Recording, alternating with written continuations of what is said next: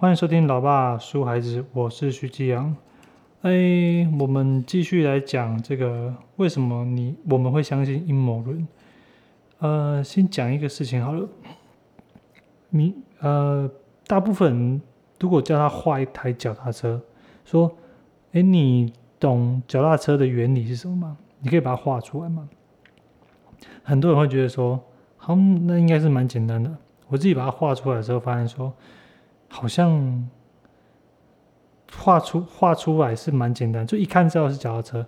可是那个整个的原理、链条啊、支架啊、轮胎啊的相关位置好像都有一点错误，就是说这台脚踏车基本上是没法骑的。然后如果你再问他说：“那你知道抽水马桶原理是什么吗？”很多人都知道，嗯，就是那个。按下去，然后会拉一个东西浮球，然后浮球会升上来，水会往下冲，会把它冲掉，然后，然后，然后就讲不出原理来了。讲到这边的意思，其实是说，你就算你不懂原理，你还是生活可以过，而且还过得可以蛮好的。那这两个例子，其实就只是跟你讲说，哦，原来我们很多东西其实都不太知道。我们知道，我们知道的好像就只是一个皮毛而已，我们从来没有去。真正的去，呃，探究这个原理里面到底是什么东西，我们没有办法去深入的思考，没也没有必要，因因为这些东西就是拿来用就可以了，就是就是总是会有一些奇奇怪怪的人对这些有兴趣，就对这些有兴趣的人，他们就会就会生产出类似这些产品或是一些商品，然后我们就可以直接拿来用。包括我们现在的看的书啊、看的影片啊，所有资讯，其实基本上都是这样子。我们很少会真正的去探究那些事情 到底是什么样的原因。你也没有必要，因为你一旦一旦开始探究所有事情，你发现你生活根根本就过不了。你一下子对书有兴趣，一下说：“哎，我我现在面前的这台 iPad 到底它是什么样的构造？它为什么可以？为什么可以？就是。”不断的就是可以连接到其他的网络或什么之类的，反正反正你如果深究下去之后，你根本就探讨不完，那你的生活根本就不用过了。所以你的大脑会发展出一个机制，说这东西拿来用就可以了，可以用就好了，没有必要去真正的去探索。那可能那为什么我们还是要还是要讲一下？那 还是要讲一下说，哎，为什么我们会懂一些？懂这些东西，然后懂一点点，就可以好好的过活了。这个东西我们后来会讲。就我们先讲一下所谓的后设认知，或者所谓的原认知。原认知，我不知道是原是哪一个原，好像是原是那个一元两元的元。我第一次听到这个这这个名词是在那个。呃，有一本书叫做什么《迈向财务自由之路》吧，《通往财务自由之路》。哦，我觉得这本书写的真的是没什么，没什么爆点，但是很会写，很会写。意思是说，我我之我之前不知道提过，就是现在很多的书，成功学的书，都会跟理财或是跟财务这东西绑在一起。我觉得这是一个趋势，就是我自己也很喜欢看这个书。以前呢，呃，也没有以前，就是有一阵子，前一阵子，其实这现在有时候会还是会很想借，但是借了就发现说好像都差不多，都差不多是什么幸福啊、财务啊、什么自由啊、什么有有有有的没有的东西。然后我我就觉得，哎，这些东西好像都是我们追求的，就是你想要财务的。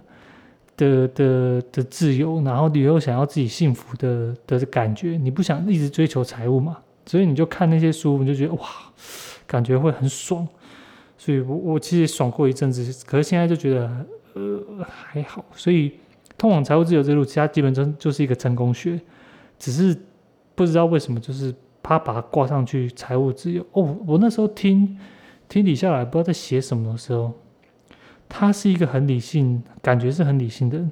他知道成功学加理财这两个一定会大卖，所以他把它放在一起。我觉得很聪明，真的很聪明。现在台湾好像目前来说啊，古来的那本书好像也算哦。也是可以算哦，我觉得也是可以算，就是理财的东西跟一些生活指南、成功指南这东西放在一起，其实好像也可以，感觉还是会大卖，应该已经大卖了，我觉得，因为它太红了。好，呃，我们讲到后设认知，后设认知就是其实就是说，你到底知道你自己懂多少，就是有有四个象限嘛，你知道你已经知道的。好，比如说我知道我现在正在录音。第二个是我知道自己不知道。好，我比如说我不知道，呃，非洲有多大。好，那你不知道自己知道，你不知道自己知道是，所以说，呃，诶，这个应该怎么讲？好，比如说别人会跟你说，哎，你你你你的英文很强。你的英文很强，可是你就是说我我不知道，我不知道哎，我不知道英文很强哎，我只是觉得这东西就很简单这样子而已。好，第第四个就是我们要讲的，你不知道自己不知道，什么叫不知道自己自己不知道？就是你你根本就没有意识到，你根本就没有意识到那东西，那东西根本没有出现在你脑袋过，从来没有，从来没有。你我譬如我举个例子，你你知道？世上有一个有一种人，他会，他不会走路，他会一直跳吗？你这一种人，他会一直跳，但是他不会走路。虽然我是瞎掰的，可是我刚刚一讲的时候，你就没有发现说，哎，我不知道自己这，我不知道这个东西，所以你完全不知道自己不知道。这就是我们今天等下要讲的，呃。他这边举了一个例子说，呃，为什么我们都看不见那只大猩猩？为什么我们都看不见那猩那只那一只大猩猩？其实它是一个一个实验呐。我觉得你可以去去去 YouTube 看一下，真的蛮有趣的，真的蛮有趣的。好，那就是说你要去，他给你一个影片嘛，然后里面就是有有妹在里面，然后你就可以去去数去数，说看看啊，那个传球传了几次。然后你就发现说，哎，有大猩猩走过去吗？没有。做了很多实验，发现说，哦，原来这个东西真的会让人家有种错觉，不是错觉，就是你根本就没有意识到这个东西，是根本就没有意识到这个东西的。那他也说，呃，人基本上就是一个人，他看不到事情的全貌的，他看不到事情的全貌，所以所有事情都有可能会出错，所有的重大工程都有可能会出错。这这东西啊，讲真我不知道怎么接下去。好，呃，我们现在在这个世界上有总是有很多很多的资讯，然后经验，然后直觉理论。可是当你当你感到无知、不知所措的时候，你的脑袋自己就会补上去这些东西，你的脑袋会自己去脑补。譬如说，呃，看呃股市报告。我我觉得股市就是一个东西，就是那些图都基本上都是随机的，可是就是会有很多人去脑补这些东西，就是就一直要掰很多的故事在里面，比如说大跌或大涨无所谓，反正就是会很多很多的东西在里面。然后我们也知道说，人喜欢看故事，人是喜欢看故事的，因为故事是有个结局的，他他可以让他知道这东西是一个脉络，所以人不喜欢看报告。就跟数字有关系的报告，人人是不喜欢看这些东西的，因为他们有个结局。所以，当看到这些东西的时候，所谓的分析师或者专家，他们就会在编出一个故事。当然，他们觉得说这这不是故事，这是真实的。可是你仔细想说，这东西，不就就是一些数字吗？为什么你们可以讲成这样子？对啊，可是这是一体两面的。一体两面的，也就是说，你今天看到报告，然后你能够分析出这些东西，其实它就是一个想象力，它就是一个想象力。你能够，你能够透过数字，透过去分析，然后譬如说看到这些，比如说物理定律后面的意思的时候，它其实就是一个想象力。可是，呃，后来我们我们再后来再讲一下那个有一个有一个有趣的小动画。你只是把你的想象放在上面，然后呢，你根据这个想象，你发现说，哎，再弄到再把它套在其他的方面、其他的事情上面的时候，发现哎，好像也对。所以对的东西越来越多，越来越多，越多，它是可能就变成一个定律，它可能就变成一个说法，或者是学理论。其实也就是说，它所解释的东西，你你所提出的这个解释，如果可以解释越多东西的话，它就越趋向于所谓的呃定律也好，或是定呃呃真理也好，或是呃所谓的科学。科学科学可能没办法，根据科学还需要实验呢。科学可能还需要实验。好的，那可大部分其实都不喜欢这些数字啊，大部分其实都是比较喜欢听故事的。人不喜喜欢听这些废话，你就直接直接告诉他们怎么做，直接告诉他们怎么做，这个直接听故事最快。好，诶，他这边提到说，呃，我们常常会。进入一个状况状况叫做 Google 大选，就是你以为你看完了几部影片，或是你看完了什么东西之后，你就会了。诶，我自己现在也是这样子，就是我现在家里有什么东西坏了，我就先 Google google 完之后才发现说，哎，这东西好像没有那么难，我可以自己来弄。举个例子好了，像我们家电灯啊，有砍灯，然后它就一个坏掉了，坏很久，坏了一年多，然后讲说这东西。怎么那么贵？我自己买个东西回来修就好了。结果后来才发现说，我看了一些影片，就觉得哎，好像蛮简单的。自己回来买买那个驱动器回来，才发现说哦，原来规格不对，还花了还花了好几百块。然后后来去店家问的时候，他说你就整个换掉，整个换掉也才几百块。虽然驱动器占很绝大多数，就是它的比例大概占一百八，然后占一百五十块吧，可是。干，我那时候觉得好像，好像我就会，我就可以做到。我觉得这就是皮毛了，就是你看完之后，你就会觉得说啊，这东西没没没什么，我可以自己来。我还记得我那时候在澳洲的时候，反正就看完那些影片，看完那些九一或者是阴谋论的影片之后，就就就连到那种外星人的那种觉醒的影片，然后。我就一直觉得自己是外星人，真的，那那一阵子真的觉得自己就是外星人。然后扫地的时候就觉得啊，我为什么？哎，也没有，我只是想说，我应该是天选之人，我应该是外星的，所以我跟大家想法都不太一样。我是一个就是能够能够呃，那时候不知道说自己什么，有很多想法的人。后来发现说，因为大家都是很多想法，对，蛮蠢的。好，哎，接下来讲一下故事。哎，很多书都要讲故事，包括商业的书啊，包括演讲的书啊，包括一大堆的书。那这边稍微提到说，为什么我们人会喜欢听故事？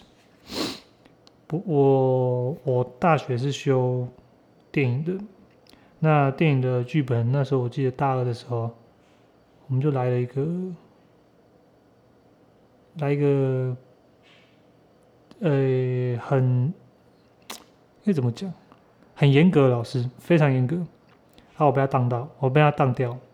呃，二年级的编剧课，等到三年级我再去修别人的课。那我得承认，他虽然很严格，可是教的东西真的蛮有用的。哎，其实是我们前面老师太混了，真的是太混了，就是。就是我虽然被当掉，但是我其实不讨厌他，只是那时候我就觉得，就是要花很多时间在剧本上面，我觉得蛮不值得的。可是如果现在叫我回去的话，我会认真的修这堂课。好，呃，那个老师是专门教好莱坞电影的剧本，所以就是那种所谓的三幕剧：开始、冲突跟结局。呃，所所有的故事基本上都是有一个脉络的。它都是有一个故事的原型，那最最原本的原型其实就是所谓的英雄之旅，就是这个英就是有一个人物，然后遇到挫折，他要去完成一个目标，最后达成目标，然后故事结束。基本上现在所有的电影都是都是都是个套路，只是说只是说他这个挫折会改成怪物，或是坏人，或是人，或是大自然。哦，比如说灾难片的话，就是大自然，或是他的内心的转变，就是他遇到一些挫折，然后他内心有一些转变，跟他原本想的、期待的是不一样的。这个会比较属于，可能是文艺片啊，或是比较一些情感类的片子，都是这样子的，或是反正只要阻挡会阻挡你完成你想做的事情的时候，它就是所谓的英雄之旅。那呃，三幕剧其实就是所谓的开始、冲突跟结局。那呃，我们先来讲一下为什么一定要有这三个元素啦。一定为什么一定要这三个元素？先讲开始好了。如果你今天没有开始，你就直接冲突，你就会觉得说，哎，直接冲突那很奇怪。那你会去想说，那到底他前面发生什么事情？而且你不会，你不会去认同，你不会去认同说这这个人，这一个主角，他。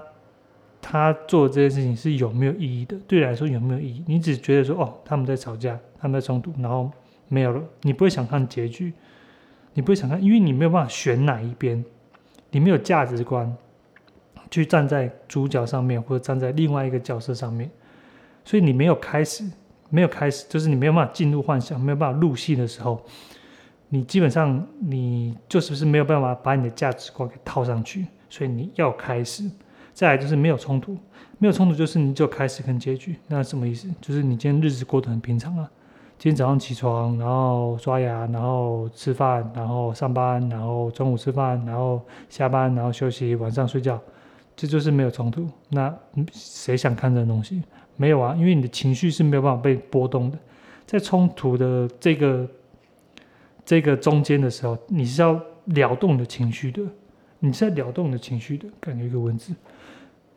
就是不管你今天的冲突是对坏人、对大自然、对呃内心的冲突，还是外在行为上面的冲突，你要战胜某一个东西，或是你要打倒某一个东西，它都是要让你的情绪升高、升高，或者是或者是里面有很多很多难题，会让你去想，会让你去想这些事情。所以，呃，冲突这东西就是承接上面的，就是把你的价值观。给给拉出来，放在某一个角色上面。再来就是，你会去看说他接下来要发生什么事情，接下来接下来结局到底是什么？人喜欢有一个结局，因为这个结局会让你得到很多很多的多巴胺。譬如说这个谜题解掉了，就哇爽；或是这个问题就一直卡在那边，你就觉得永远永远没有办法，没有办法，没有办法过那一关。你就为什么？为什么？为什么？为什么？这个为什么留在你的心里面的时候，会一直卡住，会一直卡住，会让你觉得很不舒服。可是你要就是就是要有这个结局，最后出来的时候，你就发现说：“哦，哇，原来是这样。”所以多巴胺这时候就突然就释放。所以你有开始，你有冲突，但你没有结局的话，就会变成这样子。就是，但是现在很多的呃，我记得那时候大学的时候。有很多片子都是开放式的结局，所以大部分人很多人都没办法接受，所以觉得这东西是种啊文艺片，或者是一个比较所谓不是商业片。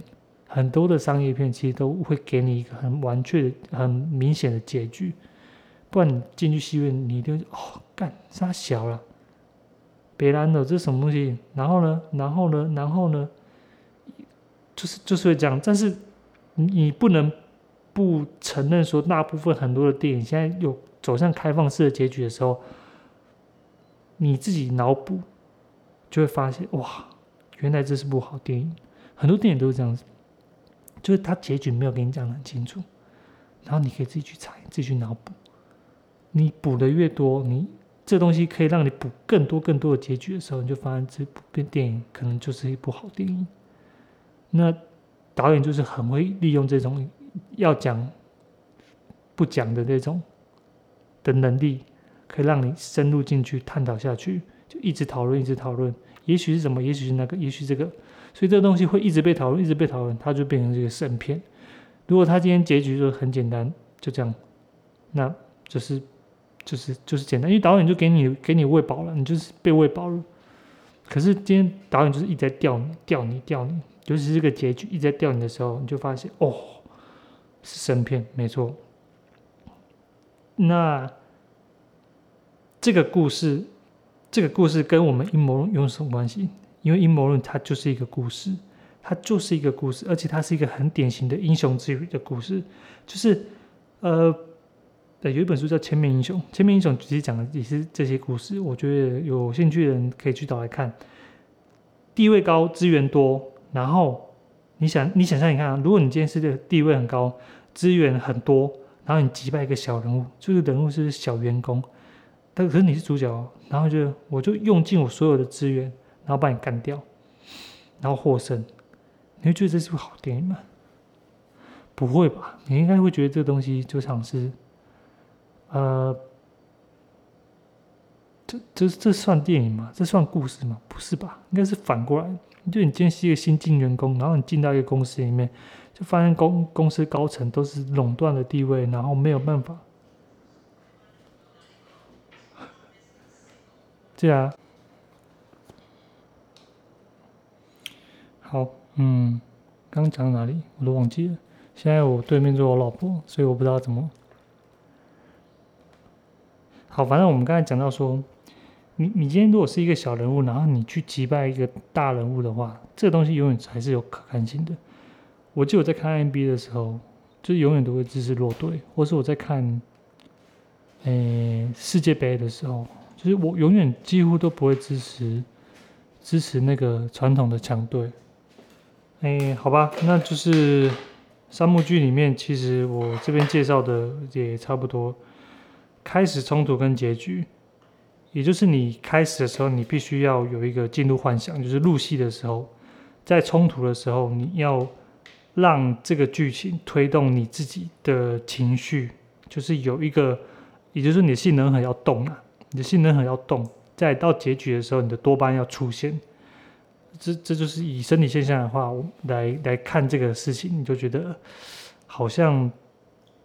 这个故事就会觉得有意思，不然的话，其实你其他根本就没有办法，没有办法让自己有一个很，呃，这根本就不是一个故事。其实我们现在来讲的话，会是会是这样子的。不管是 NBA 或世界杯，我记得，我记得在哎哪一年的选举吧，反正一个台北市长选举，然后那时候是连胜文跟柯文哲。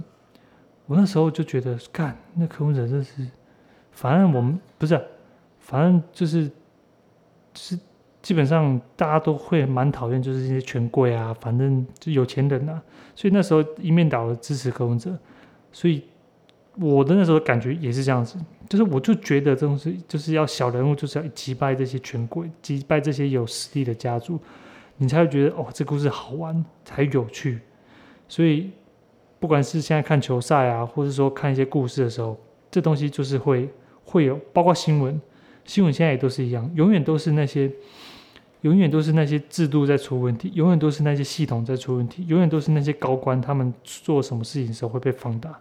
你自己想想看，如果你今天看的新闻是一个跟你一点关系都没有，然后，然后他是一个就是平民，你根本连他的名字都不想记，你只会觉得说干关我屁事。可是你今天如果是，呃，新闻在报道的时候，你是面对你做呃，你面对是一个高官，或是说你面对这一个政府的大人物的时候，当他的东西被挖出来之后，你就觉得有种快感，你就视为一种快感。我们为什么会有这些这些想要听故事的欲望？这些想要听故事的欲望到底是从哪里来的？我们知道现实生活中就是会有很多的挫折，很多的无常。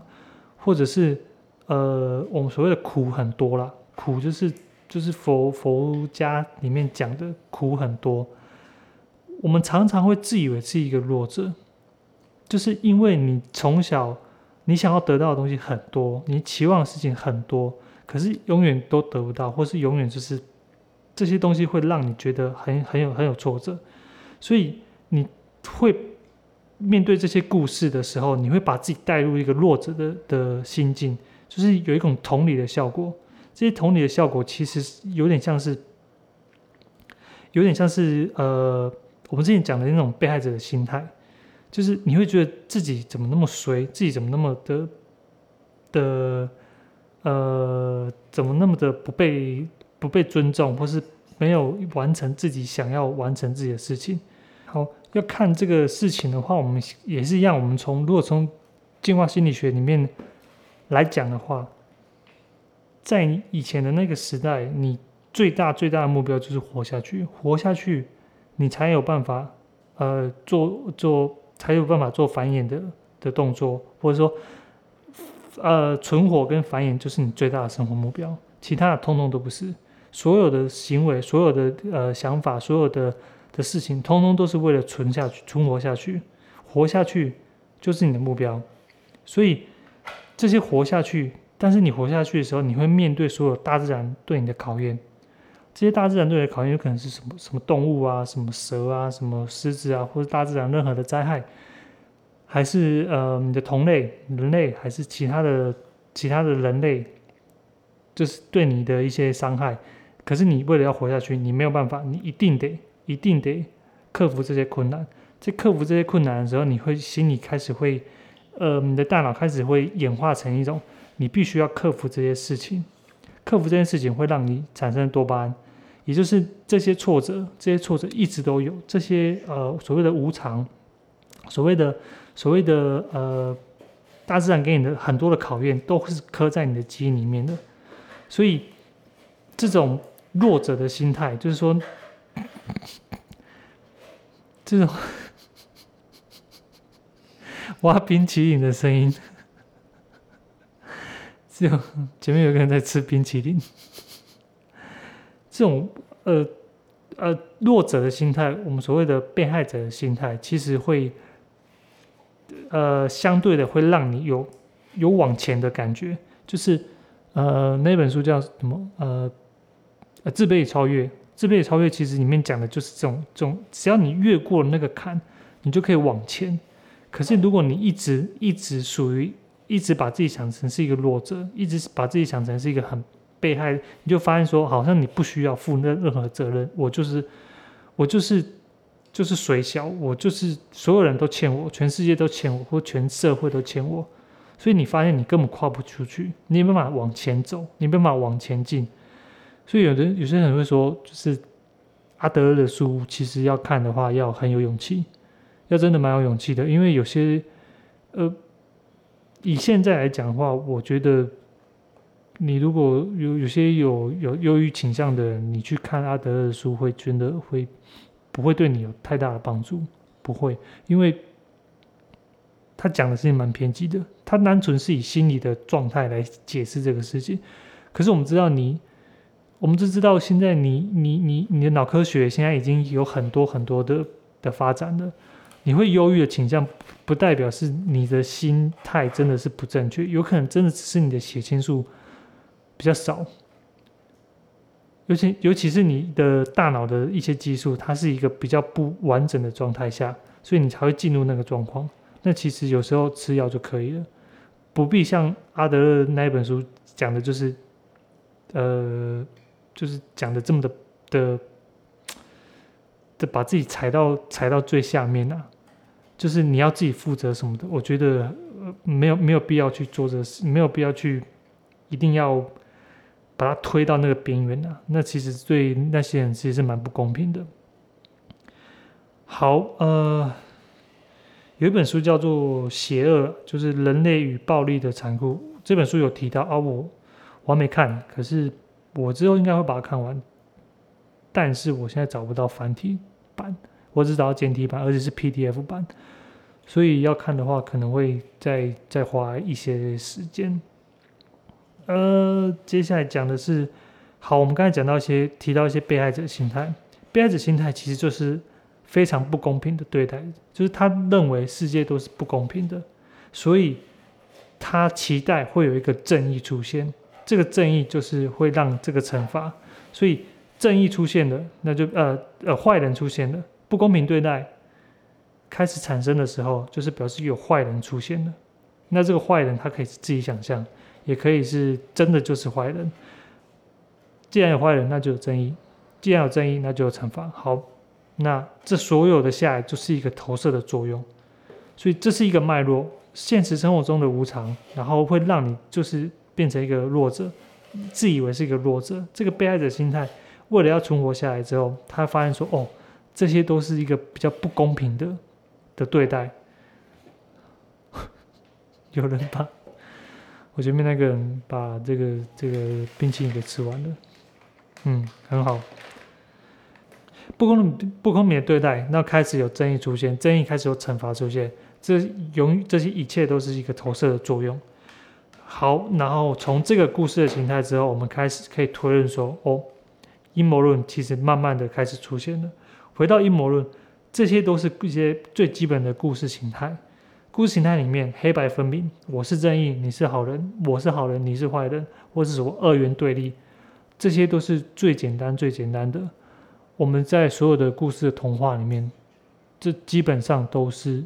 呃，最基本的一个元素，在如果要再复杂一点的话，小孩子基本上看不懂了。小孩子看不懂，然后一些比较不想要动脑的人，其实基本上也看不懂了。我记得小时候，我妈看到一个连续剧或一个电影的时候，她都直接直接问我说：“啊，象棋白狼，啊，象棋黑狼。”对她就是直接直接分辨说谁是好人，谁是坏人。但现实生活中，大家都知道。没有那么简单，也没有那么的的可以让你呃分辨的出来说谁是好人，谁是坏人。我们就是就是会趋向于这种所谓路径依赖的思考模式，就是解思法。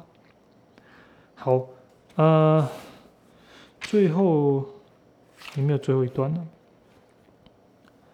我自己我自己。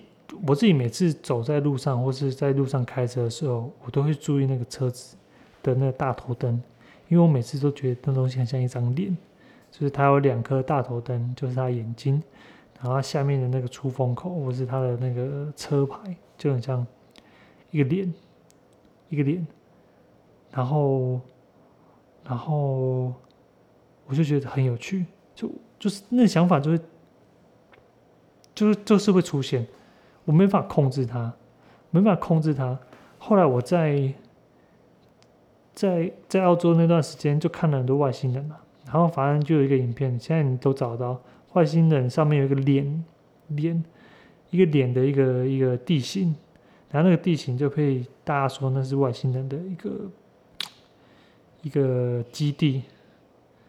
对我现在想起来就觉得，看这些东西真的蛮蠢的。怎么可能？怎么那时候想说，怎么可能是人类的的？怎么可能是自然的自然产物？出现一个脸了嘞，就出现一个脸了。可是我自己，我自己，我自己的经验就是，我可以把所有的两颗眼睛，然后中间一个点，都看成是人的脸的时候，我就发现说，哇，这东西真的是人类的想象力真的是无限，就是在脑补，你就是很会脑补。我早上去跑步的时候，那时候都是四点多，天都还没亮，然后我会去我家后面田跑步，这是完全是暗的，完全是暗的。然后我因为被狗追了好几次，反正就是四点多的时候就发现说，呃，路上都会有狗冲出来，我大概跑一趟我会被。追了两两两趟到三趟啊！而且我是四点多，然后没戴眼镜跑出去，所以被追了几次之后，我就开始会注意到一些黑影。只要有黑影，我就开始那个呼吸就不正常，就是就是会开始呃，诶，是狗吗？诶，还是什么东西？就开始去脑补，包括像一些路灯或是一些树叶。我都觉得那时候是不是有人站在那边？可能自己想想看，四点多，四点多，然后你你你是那时候是不会害怕，只是会觉得说，诶，有人在那边，或者是谁在那边，然后一边跑一边跑一边跑一边跑，才发现说哦，根根本就不是，所以你的脑脑子会自己去脑补这些形象。不管是招牌也好，或是一些屋顶也好，或是什么有的没有的，后来我就没有去那那边跑，我就去我们家对面的一些就是有人行道部分，但是那个东那个那个那个感觉还是一直都有，一直都有，包括只要像是呃路上的影子，我都把它当成是狗，一直到我跑了好几个月之后，才发现说哦那边好像没有狗，就开始会比较。呃，心态会比较正常一点。我们这边问一个问题，问我对面这个小姐一个问题好了，请问摩西带了几只动物上了方舟？嗯啊？摩西带了几种动物上了方舟？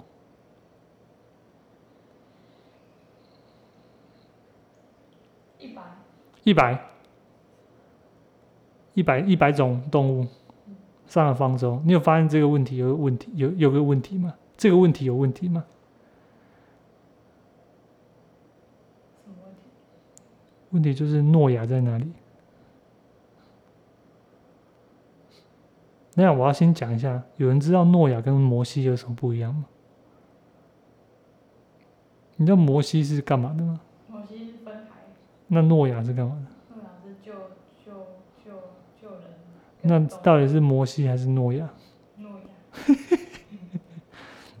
对，这本书就提了这个问题。摩西没有带动物上方舟，是诺亚。但是我们都会把它当成是同一个人，为什么？因为摩西跟海有关系，摩西跟诺亚都是圣经里面的故事。当你听到这个问题的时候，你脑袋就不会去思考。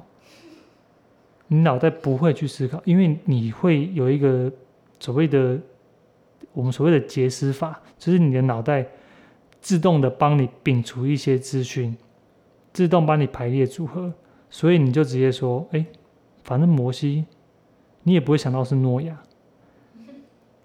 这东西就是你的你的脑袋，它会有一个节省你的自己的这个能源，它会自动帮你排排一些就是优先顺序。所以，如果你没有办法去反思自己的想法的时候，你你就会呃开始就是陷入那个问题之中。可是你没有发现说，这其实都是你脑袋的自己的问题。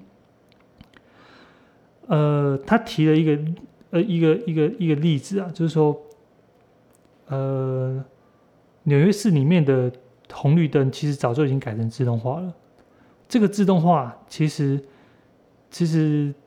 虽然已经改成自动化，可是它的按钮它还是把它把它留着，也就是对于这些纽约市的的人，这些很很急的人来说，这些按钮就是抚慰他们的情绪而已，根本没有办法，就是你一按它就停，你怎么按它就是照着那个照着那个路线，照着那个时间去排，所以你按那个东西，总好都只是一个安慰剂效应而已，你只是按了那个东西，让你自己可以安抚自己的情绪，哦，我有掌控感。我我可以自动的，我可以呃去控制这些东西，所以会让你自己有一个就是很心安的感觉。有时候我也认为科学跟阴谋论其实都都蛮像的，就是他们都是在追求一个因果的关系，就这个这个故事通常都是有一个因果的的的前后顺序，就是有果然后才有因，有因又有果，然后互相的去去去去影响。只是阴谋论比较偏向我们刚才所讲的故事，就人的大脑喜欢这些故事。可是科学，它虽然也是追求这些因果，比如说这些原因，这些呃，你你苹果会掉下来是因为有万有引力，为什么会有万有引力？为什么？因为这些就是有质量的东西会对这个时空产生一个弯曲，所以一个解释一个，一个解释一个。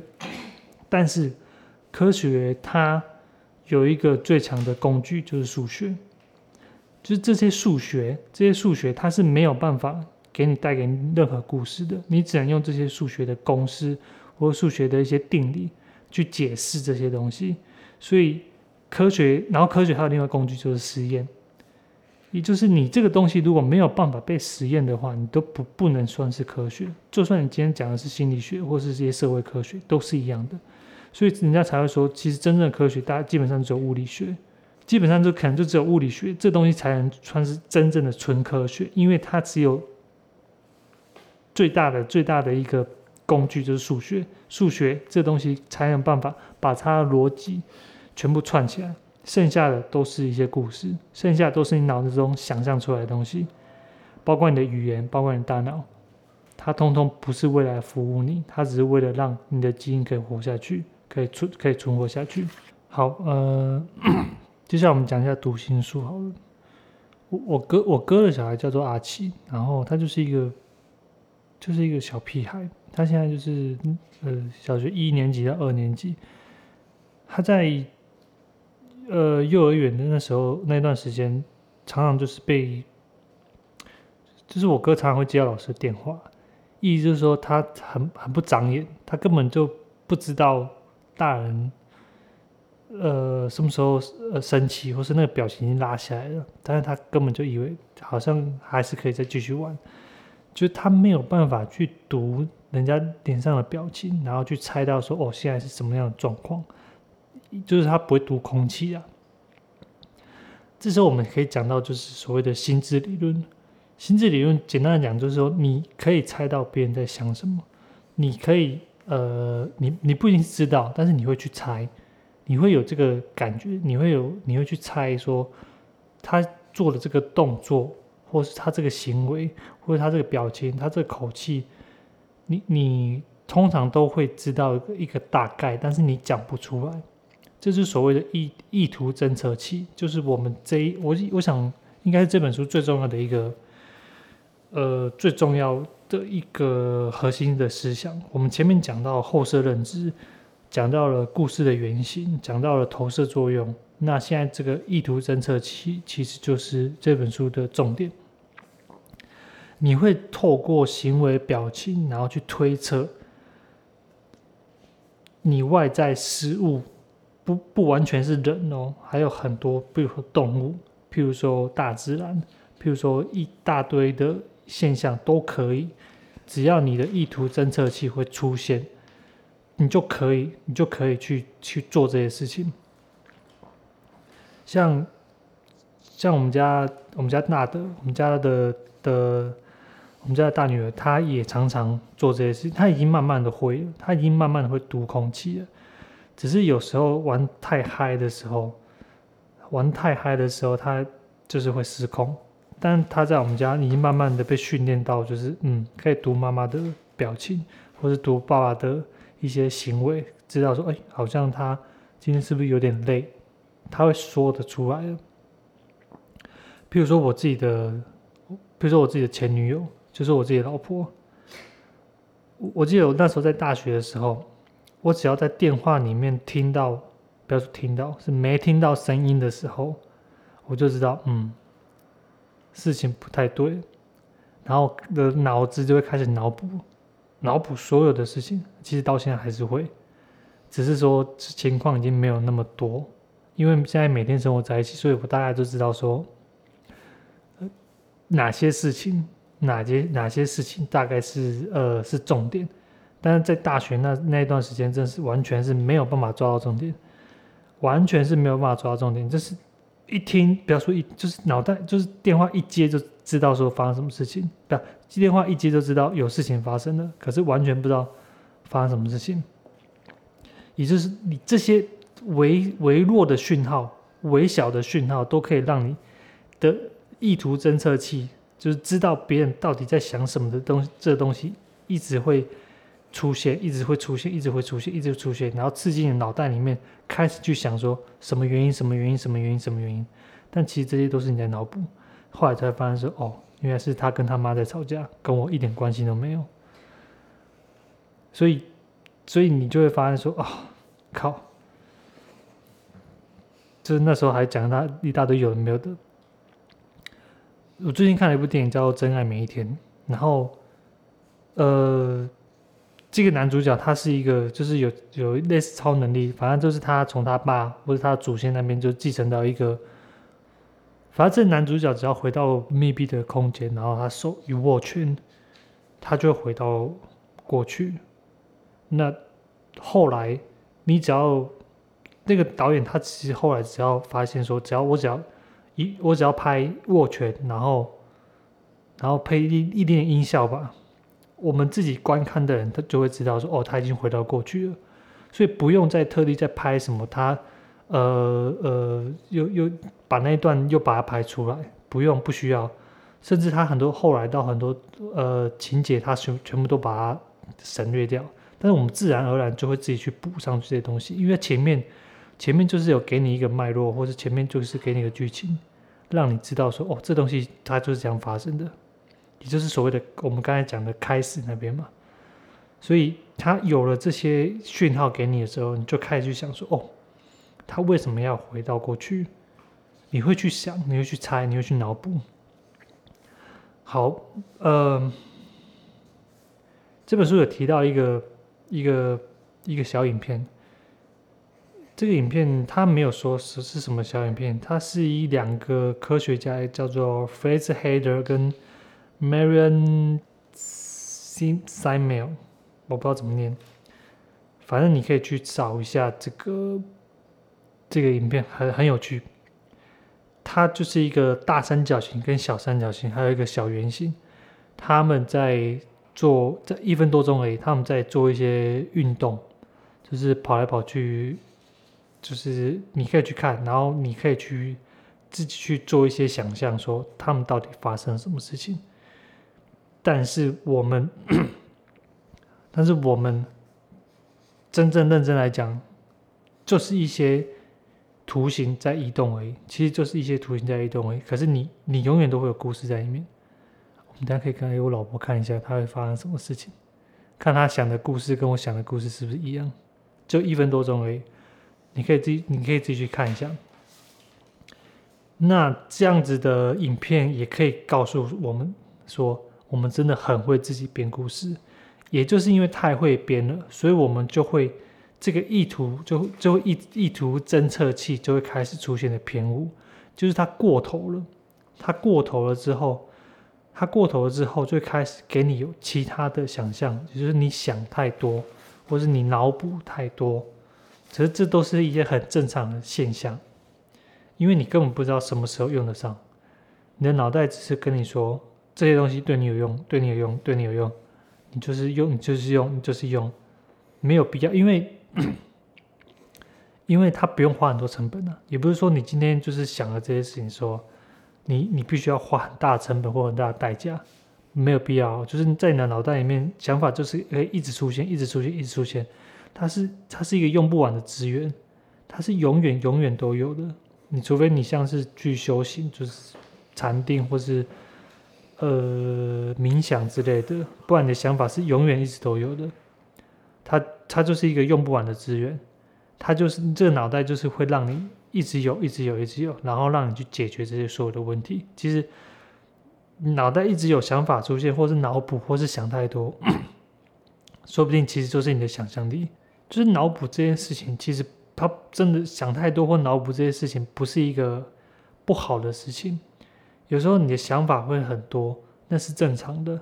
那些想法只是你的脑袋，它因为呃这东西不需要花很多的能量，就是一直丢给你想法，一直丢给你想法。这些想法可能会让你解决生活上的一些问题，只是他不知道，只是他不知道哪一个想法真的有用，所以他就一直丢，一直丢，一直丢。可是到后面就发现说，这些想法太多了，多到可能就是你你会去。呃，专注在某一某几个想法上面，但你后来发现说，这想法就是来来去去，来来去来来去去的。好的，那假如说现在发生一件事情是你没办法解释的，你的大脑就会开始开始去求助于这种过度活跃的意图侦测器。这些意图侦测器呢，太活跃就会发现。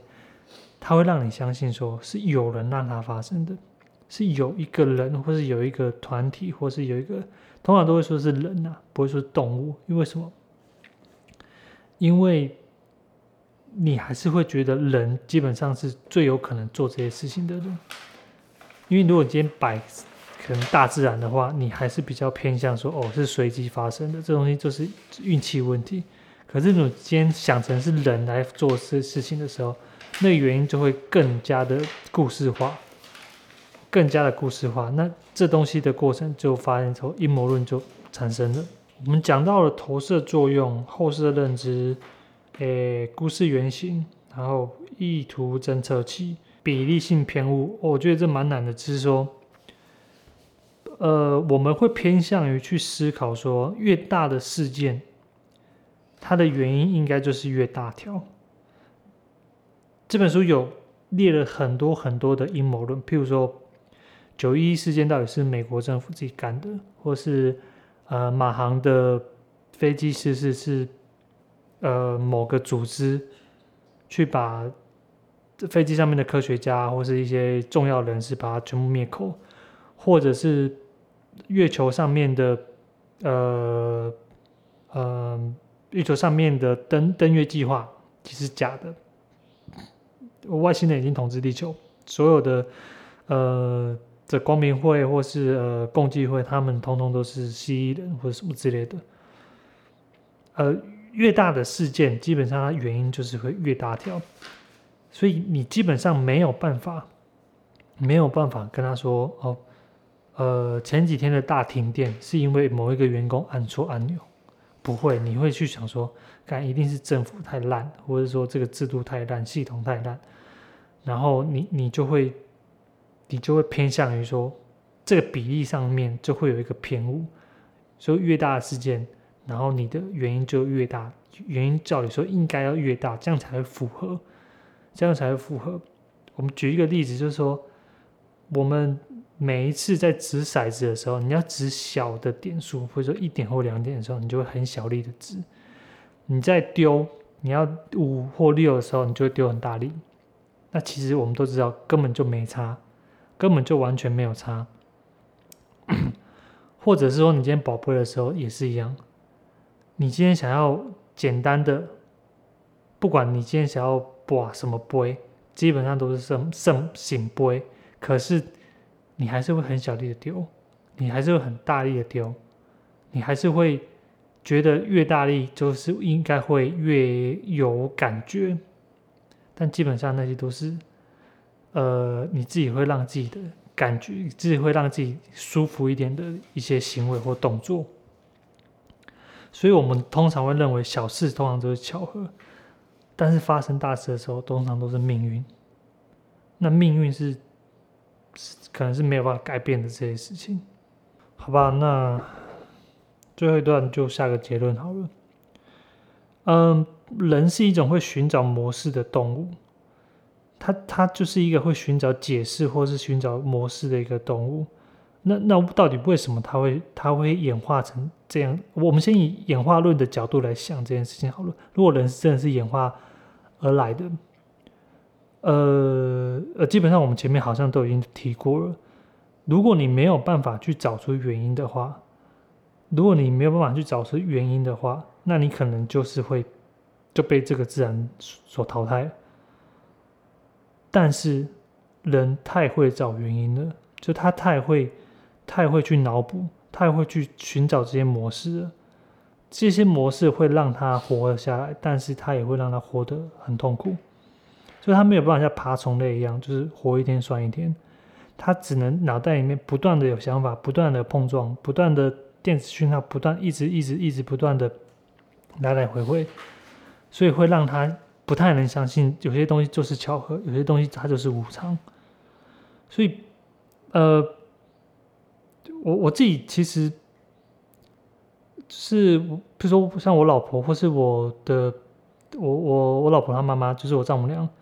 他们都觉得我好像真的不太相信神灵或是这些鬼神的东西，但我想说的是，其实是只是程度上的一个问题而已，并不是说我可以百分之百零趴的完全不相信这个事情，或是百分之百一百趴的像他们一样很相信这些事情。我相信这个东西一定是程度上的问题，是一个度的问题。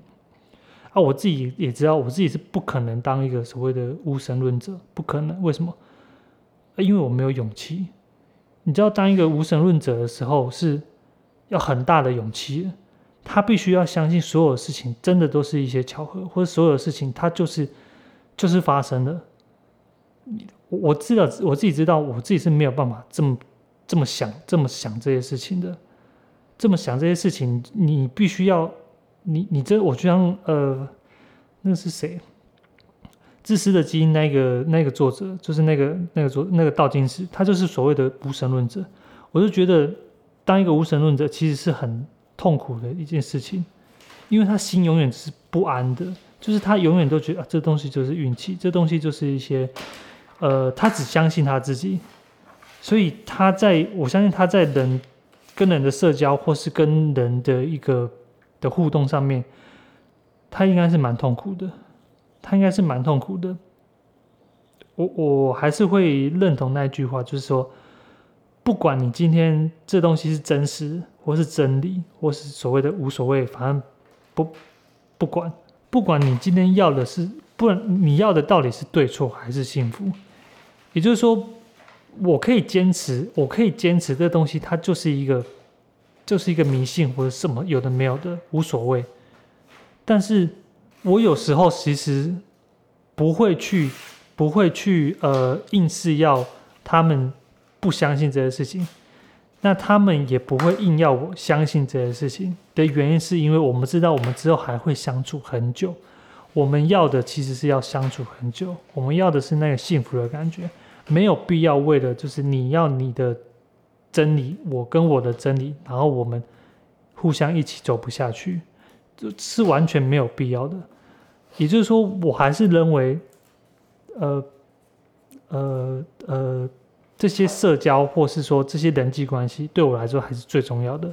所以我没有办法当一个一个一个一个无神论者，是因为我真的是没有勇气说我自己一个人，我自己相信这些东西，没有没有完全没有必要。我也相信说，有时候求神拜佛，或是一些一些呃这些，比如说庙宇活动，或是教会活动，他们也是一个社交活动，在里面你可以得到。很多人跟你有同样的想法、同样的立场，所以有一种同温层的感觉。这东西对我来说一定是，我觉得是很好的，没有必要就是说是为了就是信仰问题，然后把彼此呃撕破脸。好吧，那这本书我们就聊到这里，怎么样？你觉得里面讲的是什么故事？就是原本有人开开心心的在外面玩，然后这个人出去本来也想玩，但是后来不知道为什么就起起争议了，然后就开始欺负人了，欺负那个看起来比较小的三角形，他就一直欺负他，然后圆形就很很担心，就很害怕自己受受到波及，然后就去躲起来。本来想要帮，但是又好像又打不过那个三大大的三角形，所以就躲起来。就三角形后来发现有人跑进去他的家了，他就进去故意把圆形关在他们家里面，然后不跟外面的三角形玩。结果圆形就是趁机也逃跑了。后来他们就一起逃跑了，就不理他，就还是去别的地方。然后大大的三角形就超级生气了，就把自己的东西都打坏掉了。好，那你你会觉得这个大三角形他是一个什么样的人，或是性格的？就可能脾气暴躁、不会沟通的人吧。你觉得他是男的还是女的？男的。那你觉得小三角形跟小圆形他们是什么样的人？就好朋友啊。好朋友，他是有没有形具体的形象的东西？具体的形象，是一个什么样的人？就两个小朋友吧。哦，对，所以这好，感谢分享。好，那我觉得跟我想的大概都大同小异，只是我可能比他更。我比我可能比他想的更加的，更加的。等一下，有点杂音，有点阿斯到。呃，我我可能想的比他更加的，就是有有有故事画面一点。我想的其实是有一个小孩子被关在房子里面，然后他爸爸就把他的哥哥或姐姐从外面就是拉进来，拉进房子旁边，然后一直跟他讲话，一直讲话。他爸他哥哥或姐姐可能是一个青少年，那他可能他的弟弟妹妹就关在房间里面。我我想的是是一个有有暴力倾向的父亲，然后把这青少年一直拉回来，因为他不会管教，所以他两个起冲突。起冲突之后呢，他就把他关进房子里面。后来这两个这两个就是小朋友，和这两个就是姐弟或是兄弟，他们为了不想要再被他爸爸欺负，或是霸凌，或是呃类似家暴这些东西，然后就出去对抗这个爸爸。跑给他追啊，干嘛有的没有的。后来就是用了一些方法，把他爸爸关在那个房子里面，然后两个自己跑走了。我想的是这种东西。那我我我觉得我跟我老婆差不多，都是类似这些东西的。对，我也觉得那个是爸爸。对他也是爸爸。那呃，翻一下很多的很多的呃。很多人想的好像是不一样的东西，可是也很有趣。所以，所以是，我是看到那个就觉得，所以，所以这东西本来就是你的，你的脑补啊。那你，你过往的经验会造成你做什么样的脑补啊？对不对？对啊，是没错啊。那我我这边突然翻翻不到，他有一个蛮好笑的故事。有个哦，对他，他讲的就是有些人看到的其实是三个好动的小孩在游乐场四周嬉戏，然后两个小孩子在取笑一个有点倒霉的小孩，就是霸凌啊，其实就是一个霸凌，霸凌者在为难两个就是个子比较小的，还有一个是一个妈妈看到他正在斥责他的两个小孩子太晚回家。另外一个人看到的其实是童话故事，有一个巫婆，她要引诱两个小孩子进入她邪恶的巢穴。啊，有也有人看到是暴力倾向的父亲在威吓他的太太跟小孩，还有一个是被戴绿帽的男友在面对他的男友和小王做的激烈反应。